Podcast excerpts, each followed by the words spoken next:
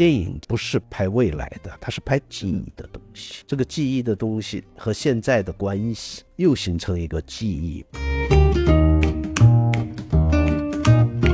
我们有很多时候就是避开这种东西。啊，这个观众那这最近喜欢什么的，我们拍什么。但是我觉得，就是创作者恰恰是不是往热热点新闻走，而是被冷落的、被掩埋的。那些真相，那些东西里走。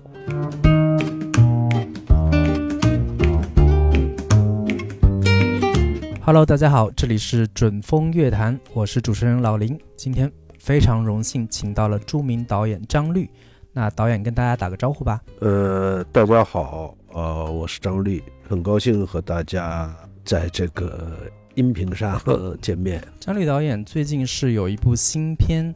叫《白塔之光》，应该是在十月二十七号在国内的院线上映。呃，我个人看完之后呢，是非常喜欢这部电影。在这部电影上映之前，我在看它的海报、预告片，我都有很强的好奇心。我很少在一部国产的电影当中，呃，讲述北京的作品当中看到把白塔。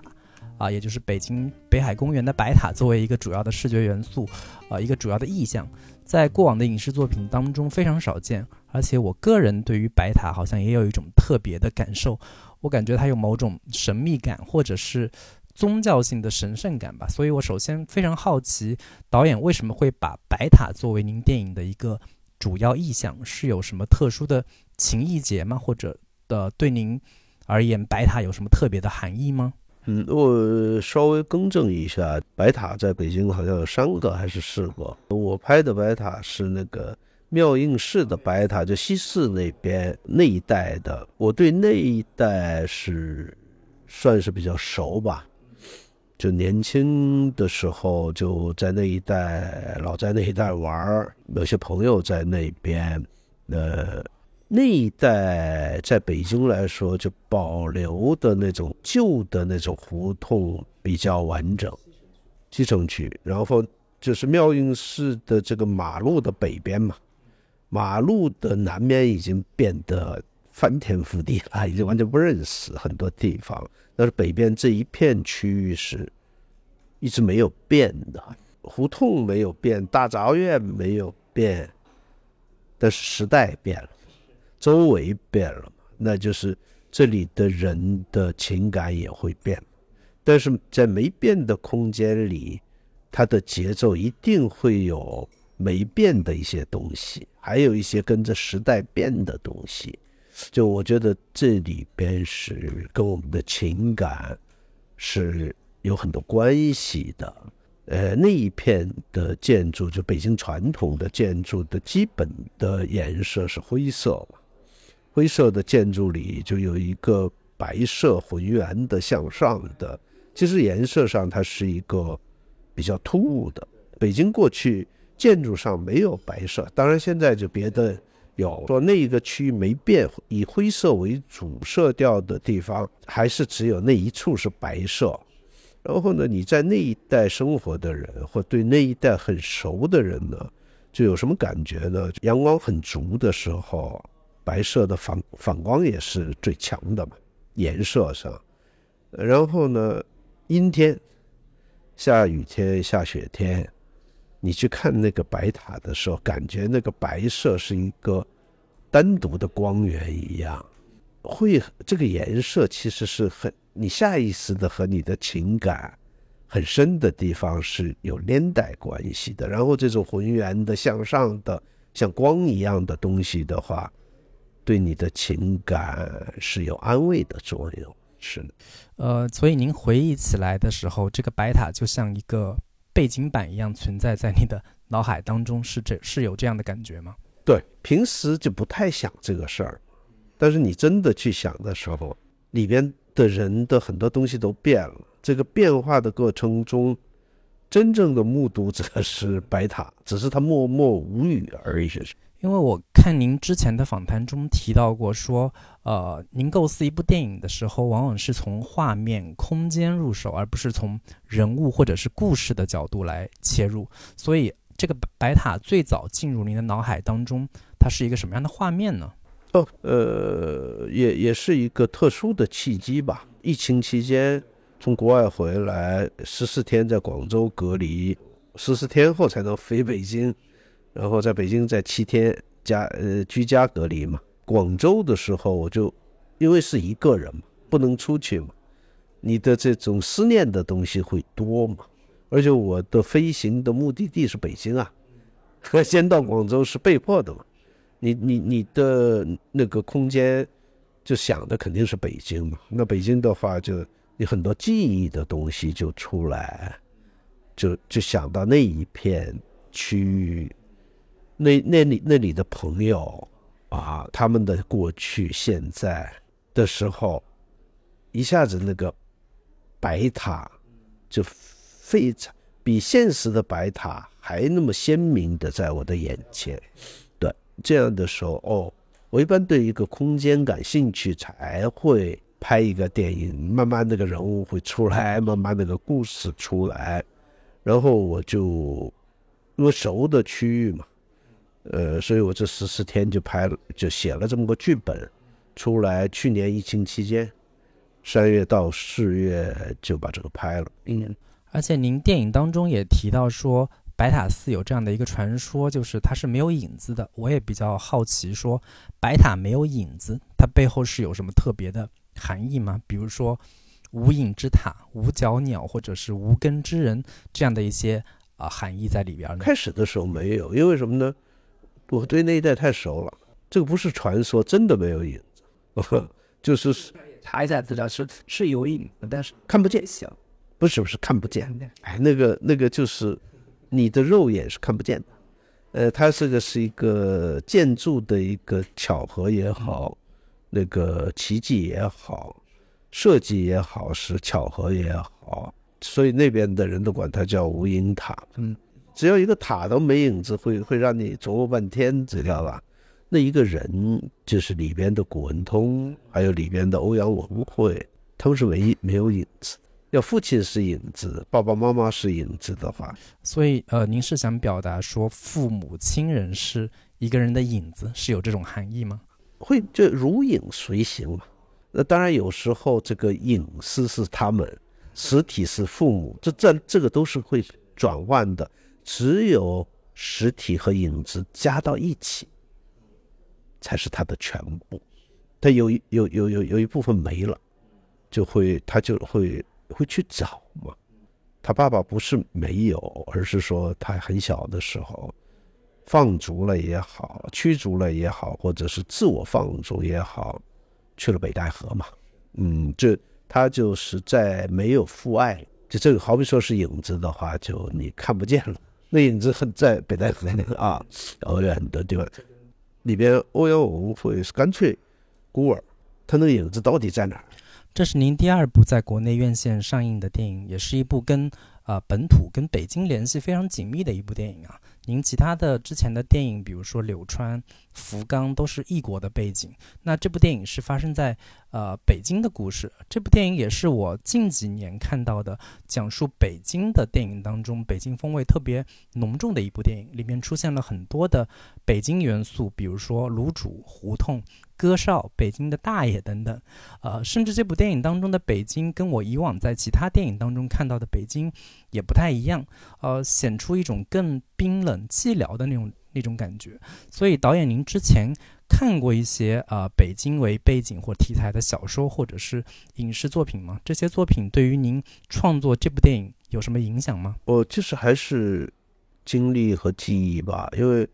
呃，北京的影视影视作品，我其实看的不是那么多。当然，老舍的作品看过，但是就是他们拍的那个北京有他们的道理。但是我看到的北京，可能就是我的眼睛里的北京。所以里边就是现实生活里下下下象棋的大爷啊、卤煮啊，各种啊，就这些东西是我们现实北京的现实的一部分。但是这不是。真正的北京，只是真，不是全体的北京，它是北京的一部分。现在的北京其实变成了里边那个南模，唐山的籍南模，然后欧阳文会是广东来的，还有那里边的姐夫是河南河南人，这个全部加在一起才是真正的北京。我感兴趣的是这里，呃，那个胡同以外也拍了望京啊，别的地方，啊，这个就是说，可能是我看到的，就更多的就是北京的新的元素或新的人群嘛。所以在这部电影当中，您拍摄的是北京，您心里会有打怵或者是担心啊？我拍出的北京会被北京的观众认可吗？呃，是他们心目中的北京吗？等等这样的一些担忧吗？因为毕竟我不是北京人，但在北京生活了三十多年，这方面也不到打怵的程度，但是自己很在乎。因为我不光拍这个电影，拍别的电影也是。我拍电影是为那个街区负责，白塔寺那边的人。看了，嗯，他有可能不喜欢的啊，他这个这个是拍的不好，但是那个地方真是那样的地方，那样的就是人的关系、地理的关系里边，我是按那个质感拍出来。西城区的人，更大范围吸上去的人也也出现嘛，公园啊什么的街道啊，啊，对对，这家伙是拍了，那个平安大道啊这些啊，这对，然后望京的人看了，啊，对对对，我们也可能是这样的。然后是北京的人看，就是最我最在乎的是那个街道。然后你全国，甚至国外，那是锦上添花。他们其实很多是不知道的，对吧？好比说是我在柏林放，在纽约放的时候，北京的孩子在那里留学的，或者北京出生的人在那里工作的，听了《北京欢迎你》，呃，真的有这个热泪盈眶的。那外国人不会理解。但是这个歌不是让外国人有共鸣，而是说北京人有共鸣，可以了。但是外国人对那一个场也有共鸣在哪儿？哦，同学聚会欢欢乐乐的，最后是落落寞的情绪。他们同学聚会也一样，落寞的情绪。这个就是人性上有相通的地方，但是更细节的东西只有那个街区的人知道。我觉得可能每个人。心目中都有自己的北京的样子啊，也不可能照顾到每个人心中的预期。那我自己看完这个片子，我自己总结，这是一部关于寻父的主题。古文通在寻找自己的父亲，欧阳文慧和古文通的关系也像是一种父女关系。所以，呃，您拍一部北京为背景的故事，为什么会在其中放置了一个寻父的主题？这个主题跟。北京作为一个首都、一个政治文化中心，啊，一个权威性的城市符号有关系吗？还是您单纯就是对于寻父这样的主题感兴趣？这导演其实想的没那么多啊，没那么多，然后甚至是这个寻父的主题都没有想，没有想。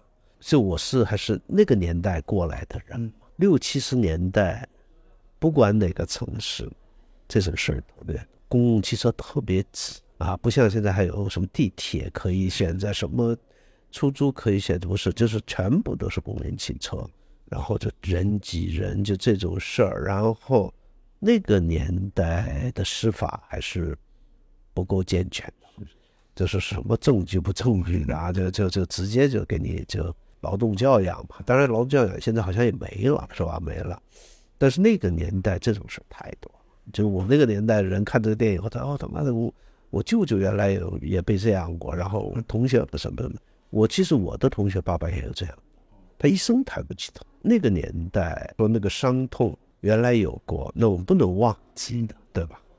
这是你去想那个人的，你设设身处地的时候，那对他影响多大呀？我们的生活里边这种这种事情，这样的情感的状态存在过。电影其实是，不是拍拍未来的，它是拍记忆的东西。这个记忆的东西，现在和现在的关系，啊，又形成一个记忆。所以就我们有很多时候就是避开这种东西。对啊，这个观众们的最近喜欢什么的，我们拍什么。但是我觉得就是大家不注意，但存在过。对我们有过伤痛，对我们的情感有很深的影响的东西，我觉得创作者恰恰是不是往热热点新闻走，而是被冷落的、被掩埋的那些真相、那些东西里走嘛。嗯，这样的话就我就选择了这么一个人。不是这样的事儿，也是我们的生活里边，我们的周边任何时代都有因为这样那样的原因失去了父爱，都有。这个倒是普遍的一种东西，所以我就往里去挖这个东西。里边的主线可能成了一个像寻父一样，其实是一个和解，想和解。但是构思这个的时候没有没有这么想，但是我拍一拍，还就是就我自己的情感里，我去想的是哦，不不管有没有这种事儿的老话里有一句“知子莫如父”，但没有相反，对吧？“知父莫如子”，反而对儿子来说，爸爸永远是您。对，啊，就是每一个不管是。幸福的家庭的爸爸还是悲伤家庭的爸爸，儿子老想琢磨，哎，我爸原来怎么样？但是说爸爸一眼能看透儿子，那这个也是我们生活里很有意思的一件事儿。嗯，您本身也是呃学中国文学相关的嘛，那这个故事确实很容易让人想起啊，联想到比如说缺席的父亲这样的一些主题啊，在大量的文学作品当中都出现，自然会让人有这样的。联想，呃，以及包括这部电影当中设置的古文通和他的父亲古运来这样两个北京人，其实在国内的其他影视作品当中，这样两个北京人的形象都不是特别典型。您电影中给他们设置了一个性格标签是客气，客气到让人有点疏离的感觉。这是您对于北京人的性格特点的一种归纳吗？还是呃你自己的偏好？呃，就是对这种性格特质的人。感兴趣呢？这个我在这里三十多年嘛，嗯，北京人的那种特质都被我们的影视作品给歪曲。对，像什么冯小刚的电影啊，那倒冯那倒不是指他了，但是就说是很容易觉得就是北京人就是油嘴滑舌、咋咋平，然后跟你这个较劲儿没完。嗯，其实北京就各个地方有各个地方的那种。缺点也有优点，北京人的真正的优点，客气，特别客气，客气就是人的距离，对，找的舒适的距离，他绝对不想伤害你、麻烦你，是这种东西是他骨子里的北京人。但是，因为家庭的变故、人生的变故，这个客气最后会变成非常好的东西。也都可以变成一种心理的东西，就不敢往前迈步，很被动。是那么那么好的一个客气的东西，最后变成了他的一种障碍。是，对，所以我就觉得，但是说一个人的那个底色是不会变的，他还是客气。呃，所以就我觉得哦，北京人的客气里边也有那么多的伤痛。啊，就这个东西是应该是我们关注的一一部分，呃，算是给北京人的这样的形象增加了另外的一个侧面或者是背面，我们以往在其他作品当中看不到的带有一些忧伤气质的人物，呃，不知道是不是因为这部电影是北京背景的故事啊，我在这部电影里面看到一种强烈的幽默感，很多的段落我都看得特别的开心，所以导演您是有喜剧天赋的。呃，不知道如果让您操作一部喜剧片的话，您会感兴趣吗？或者说愿意尝试吗？我就是其实从来不想，就什么是悲剧，什么是喜剧，所以我对这种类型片的这种东西呢，就不太愿意去想。我们的生活不是喜剧，也不是悲剧，是悲喜剧，对吧？这个其实是我们人生里就是这样，不是每天苦哈哈的。偶尔也开心的笑一下，偶尔会心的笑一下，有时候会掉泪，有时候是默默的就在那儿憋着，这个就是我们现实的一部分。所以，我老觉得我还是一个现实主义的一个创作者。对，所以这些喜剧部分可能是也是一部分啊，不是不是生活的一部分，生活的一部分，对。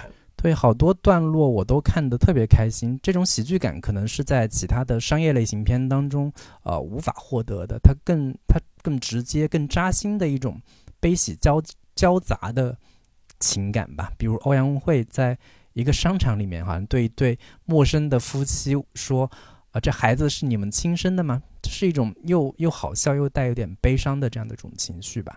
其实他是在冒犯对方，但是说你要真了解欧阳文慧的时候，她是很善良的姑娘，她的孤儿。就人有时候再善良的人，有时候因为他的某个情绪、某种情感，嗯，无意的也会冒犯到别人。最善良、最客气的人也会发怒，呃，就是这个，就人的一部分。还有一个就是北京人的那种幽默，不光是那个贫，贫只是一个很表皮的东西。北京人骨子里是挺幽默的，啊，挺幽默的，这个就是现实的一部分。呃，其实我看您之前好几个采访当中都提到电影和文学的关系，呃，比如说您觉得在做电影之后，文学给您带来的更多的是负面的影响，或者说，呃，您更希望导呃观众看完你的电影之后，感觉是读了一首诗，而不是读了一篇小说。但是在国内的影迷或者说影视圈里面流传着一种说法，就是当年陈凯歌、张艺谋他们的电影为什么那么厉害，在国际上拿奖无数，就是因为他们当年的电影有文学改编的基础，比如说余华呀、莫言呀、李碧华这样的一些小说家，给他们提供了非常好的改编文本。有深度的情节和人物，但是他们现在的作品好像没有以前那么厉害了，就是因为没有这些小说作为滋养，没有这些文学的内容作为滋养。所以我比较好奇，导演您觉得到底什么才是电影的文学性呢？其实我说这个话是说给我自己的，就对别人是无效的。其实一个人有一个人的药方，就好比说我要警惕的。就有的人血压高，有的人血脂高，有人怎么怎么怎么样。你对文学了解的比较多的人，就容易在电影里把故事性摆到前面。故事性的话，没有人比得过小说的。我可能喜欢小说胜于电影，喜欢诗歌胜于电影。但是说什么呢？你只要拍了这个电影后，这个电影用小说写的话会更好。或小说可以代替的话，你你这份工作白做，就没用。就是每个人文学性的标准不一样，但他觉得是哦，有文，因为大家把文学看得很高嘛，有文学的东西在。我的理解是什么？文学就是对人生的况味，这个东西他把握的最厉害。那个况味的东西，在你视听语言里、电影里呈现出来的话。它跟文学一样的，但是说你不能在拍电影视听的语言的过程中，我这个什么呢？跟不上了，跟不上的话就故事补嘛 啊，就这个就就那你还不如去写小说了。我只是在这个很限定的情况下，然后对这个也是冲着我自己。所以您还觉得呃，文学在当下还是有很崇高的地位，或者说有很大的影响力？为什么他对哲学、对所有的领域有影响？嗯，就不管哪个领域，只要是人的东西的话，那个况味的还是情感上的一个。您对自己的电影，呃，会有某种呃目标受众吗？就是您想象中的理想的观众是什么样子的？呃，因为您上上一部电影《漫长的告白》当时上映的时候，呃，我没赶上在电影在院线看，呃，所以后来是在一个视频网站上看的。呃，看的时候，呃，上面有弹幕。然后我看下来，弹幕总结起来啊，主要有这么几个主要的意见：一是我讨厌日本，所以我不想看日本背景的故事；二是倪妮、辛柏青这两个是渣男渣女，啊，以及最后就是这电影到底要表达什么？这就是您的电影可能进入到更普遍的、跟大众的视野当中可能会遇到的一些评论。您会在意这些评论，还是会完全就忽略这些东西？我我也不看，我也不在意，为什么呢？每个人都有每个人的发言的权利，每个人有每个人对世界的看法，对人生的看法，甚至有每个人有每个人的不同的道德标准。呃，所以这个东西你都不能够，你说他说你不好，你就说他不好，那这个这是不对的，因为是只要是你拍出来，就是别人就可以议论的。就没有问题，但是，就永远是你要相信一个时间性。就有意思的是什么呢？有可能今天特别喜欢我的电影的人，过了十年后，我操，那时候我太幼稚了，对吧？他妈这张律这这电影什么东西，知道吧？但是有可能现在的某个观众就特讨厌我，但是经过时间，经过他的人生的各个阶段后，他说：“哎，我觉得，我觉得那时候我那么讨厌的家伙，在我的情感的生活里，在我在我的人生里面，哦，就让我想起他了。可能那时候我可能没看到这一点，这是双向，所以这个观众也是变的，对，所以这个很有意思，也很讨厌的一个，就我自己都有过，过去很不喜欢这个片子。我我小年轻时候看的，但是过了多少年后再去重新看的时候，哦，啊，那个就不举了，都是在变。对，就是说骂你的人，他明天去骂别人，可能反过来，可能过过几年后就觉得啊，我原来骂的那个张律，还这这家伙还可以，或者是就相反的，所以就是就跟我们的生活一样。都是流动的，我们得首先得承认这个现实，特别是创作者。所以创作的时候，我没有设定的观众。你为什么呢？你想写一首诗的时候，你想去啊，谁读我的诗？太荒诞了。电影其实它表达的也是跟诗一样的情感。你去想什么人去看我的电影的时候，那格局就太小了。所以只能忠实于自己的情感和忠实于你对这个情感的表达，可以了。其他的都是身外的东西。之前很多人拿您的电影跟洪长秀的电影来进行对比，然后我在看的时候呢，也会想起一些呃，比如说伍迪·艾伦的电影。所以，在国内的独立电影当中，很少会有我像我刚刚提到的那些导演那样，呃。有一个稳定的观众群，有一定良好的口碑，算是有一种自给自足的这样的一个呃系统吧，一个小成本、相对固定的回报。我不知道导演有没有尝试过摸索出这样的一条道路，还是说您更多的还是关注创作本身内容的东西呢？哦，就就就是忠实于自己的感觉，呃，就不会就想这个那个的。有时候说谁和谁很像，也是一个说法。也是，就是说起来，这个这个很容易。实际你你你要不说是在韩国也是，就过去大家都说他特像侯麦，对，特别像伍迪·艾伦。那好，那里边的人物的那个状态，他的镜头就是运镜怎么运镜，他的视听怎么安排，他跟伍迪·艾伦，他和那个他和那侯麦完全不一样。但是就是为了一种说法，这个东西也是这个。这个叫张冠李戴，就是就是也是我们那个市场，就所谓的对，所以其实是一个挺无聊的一件事儿。嗯，呃，你你好比说你你那个洪洪尚秀的电影，最近的不一样，原来全是渣男渣女，对吧？女的不是渣男和傻女，他有他的一套的运镜的方式，完全是他自己的一套。呃，你的电影好像对于呃。文艺青年或者很多偏知识分子口味的观众会比较有吸引吸引力，呃，您也经常在电影当中加入一些符号性的元素，比如说这部电影里面会提到恋人絮语啊，在那个漫长的告白当中会提到像石黑一雄或者是列侬之类的，这是您个人的一种趣味呢，还是说这些符号性的内容其实在电影中也是有自己的这种表意功能的呢？嗯，就我从来不把这个当成符号性的，我挺挺讨厌符号性的。我们看电影的时候，很容易就把里边的某一个道具啊、某一个东西，就当成一个趣味，嗯，或者是知识分子的什么东西，其实是不存在的。反而是我是警惕这些东西。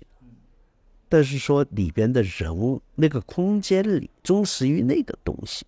你要本说是列侬，要是我是。按我的趣味往前推的话，那那我也可以在东京拍福冈拍的时候把列宁列侬的歌拿出来，那是趣味，那是不对的。但是柳川不一样，柳川是小野洋子的故乡，然后真的那儿的船夫们给游客说列侬是我们的女婿，我才出来念，否则我一定会把列侬去掉，然后。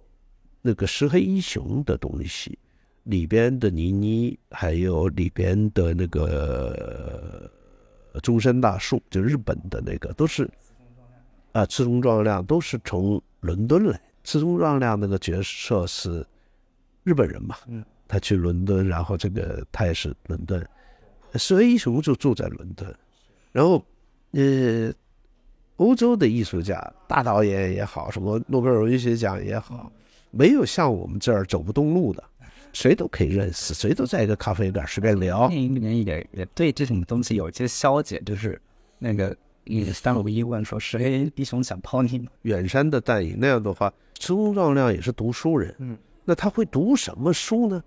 从他的角度去想，石黑一雄是日裔的英国作家嘛，对吧？这样的话，和这个赤松壮亮从日本到伦敦去留学的话，他情绪上是会有重叠的地方，嗯他一定会去看这本书。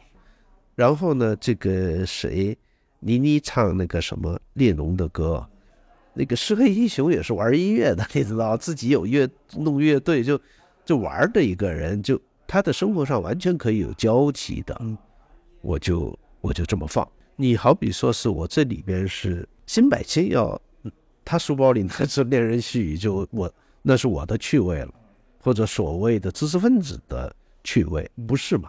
他是在一个旅店里那个前台那儿看，就是其实那个服务员在看，拿过来，他无意的就拿过来到那儿，然后那个跟服务员聊天的时候，他问服务员嘛，就你喜欢哲学类的书啊？那服务员说有问题吗？然后自言自语的那个女孩说嘛，这妈的这书名够骗人的，像鸡心灵爱情心灵鸡汤一样，因为我们的出版物也好，电影也好，很多的题目是跟那个内容不太一样，包括我的漫长的告白，对吧？柳川嘛，对。但是这发行公司一定要弄成漫长的告白，那就可能冲着漫长的告白这么浪漫的人进来的人，可能就会不舒服，对吧？就是那个女孩也是他妈的就白花钱了，就这个是我们生活里经常能遇到的事情。里边出来的诗，因为是他是诗人，然后又是这个就怎么说，他是那个给自己的女儿读诗，这是我们家庭里也经常能看到的。然后那那两首诗就是在北岛编的，叫《给孩子的诗》，就那本书里出来的。北岛编的《给孩子的诗》，给孩子的散文，他是主编嘛？那个里边就有这首诗。很有意思的是，《给孩子的诗》这本诗集销量非常大，但里边你去看，没有一个是给孩子诗。这个是北岛厉害的地方。呃，所以这首诗背后也没有什么特别的含义，只是正好念到了一首跟北京有关的诗歌，对吧？对，还有一个很有意思的现象，尤其是在这部电影当中，对于一些资深影迷而言，会看到一些很熟悉又很少出现在大荧幕上的一些人吧，比如说王宏伟、贾樟柯《小五》里边的主角。我当时看到王宏伟，并且认出来问认出他来的时候，有一种特别感感动的感觉，好像一个失散多年的朋友亲戚忽然在电影里面看到的那种那种感觉吧。以及其他的像张献民老师、朱文老师、呃齐佑一以及刘烨的妻子安娜等等这样的一些人吧。您是比较喜欢找一些身边的朋友或者是非职业的演员来参演吗？跟他们的合作会有一些呃特殊的火花吗？王宏伟是我的好朋友，嗯呃，就生活里一直就很密切嘛。然后我从来觉得他的表演毫毫不差于职业演员，他跟职业演员对起来一点问题都没有。一个姐夫，嗯就他是河南人，那我就是你就是河南，就这个才是北京。其实他也住在北京，这样的话很自然的，我说那你当一下这个姐姐的这个。张天明本来就知识分子老师嘛，对吧？就他他出现，呃，没有问题。然后朱文出来是他来探班，他和他的妻子，他妻子是演员，叫金子。就我一般对探班的人，就不会不会白白让他来，呃对对，一一一定剥削他一下，嗯，然后他们俩演，然后叫齐佑一，其实我不熟的，呃，是什么？就是说可能可能见过一两次，说是也是也是导演，也是音乐什么也写作。呃，他北京人，因为我里边是就是必须北京人的话，就就只找北京人。我跟他很自然，嗯，我说要不你来当个厨师，对，都都都是这么来。对，就是有一种找彩蛋的这样的一个感觉，是吧？但是说，那你可能知道，大部分人是不知道的对，那可能更更更资深一点，啊。哦，你会会会知道一些。嗯嗯嗯，对资深一一些的影迷可能会认出这些人，并且会有一种强烈的惊喜感吧。呃，另外，您的电影也经常会出现一些流行音乐的元素。呃，这部电影里面出现的这个“北京欢迎你”这个段落，应该会成为影片上映之后非常打动观众的段落。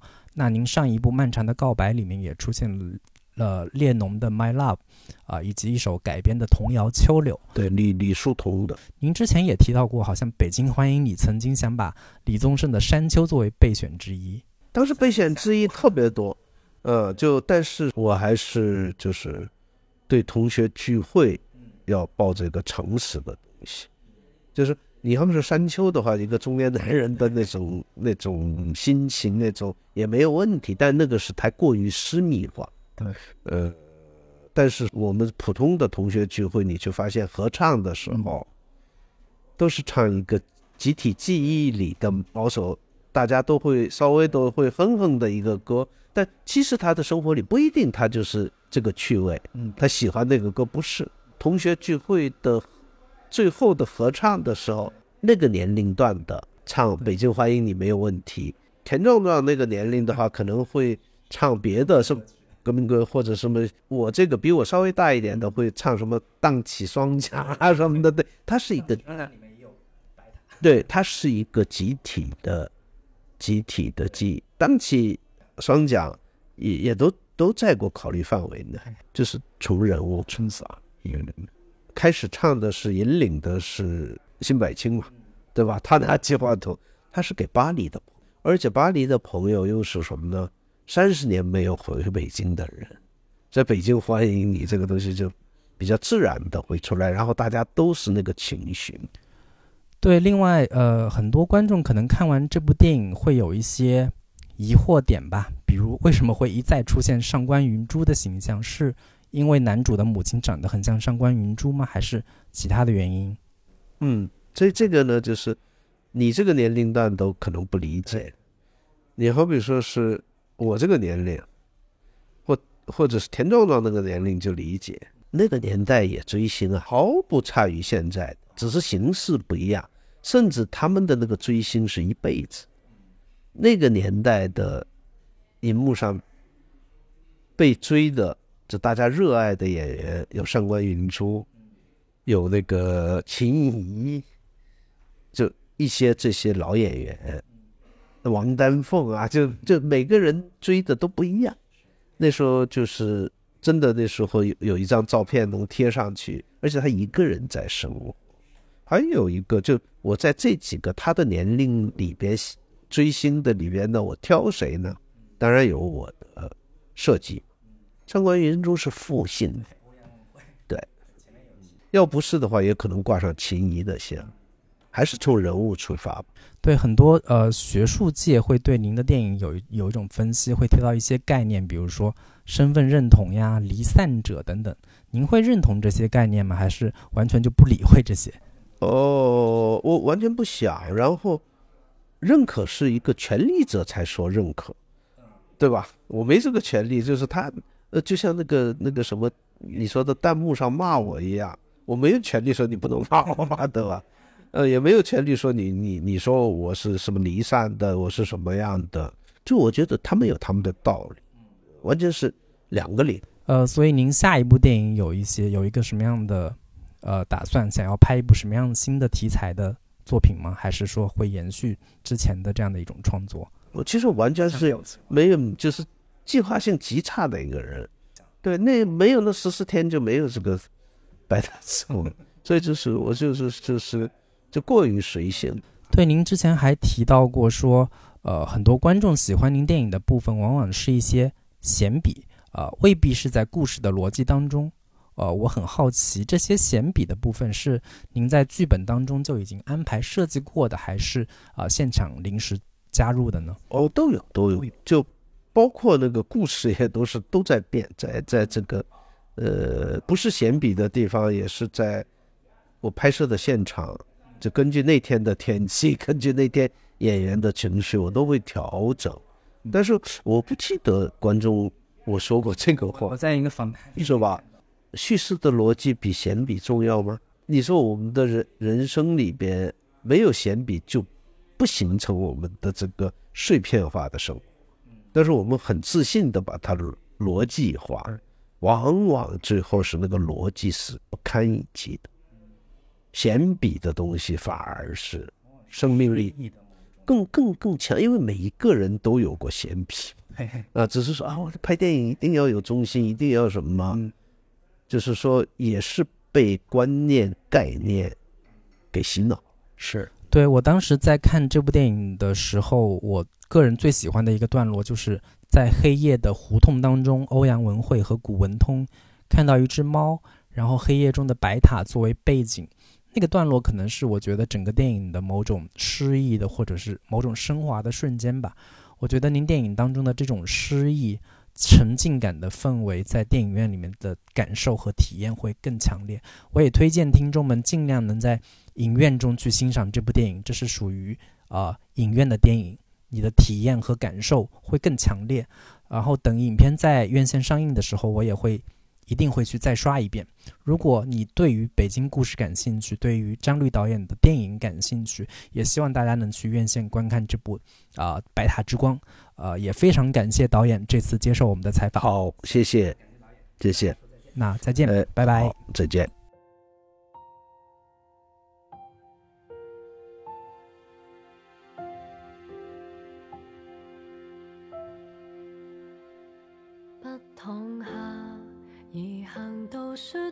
之下，有沒有在盡頭的暖？傻傻問，靜靜答你，別驚怕，我能明白你的驚怕，不說話，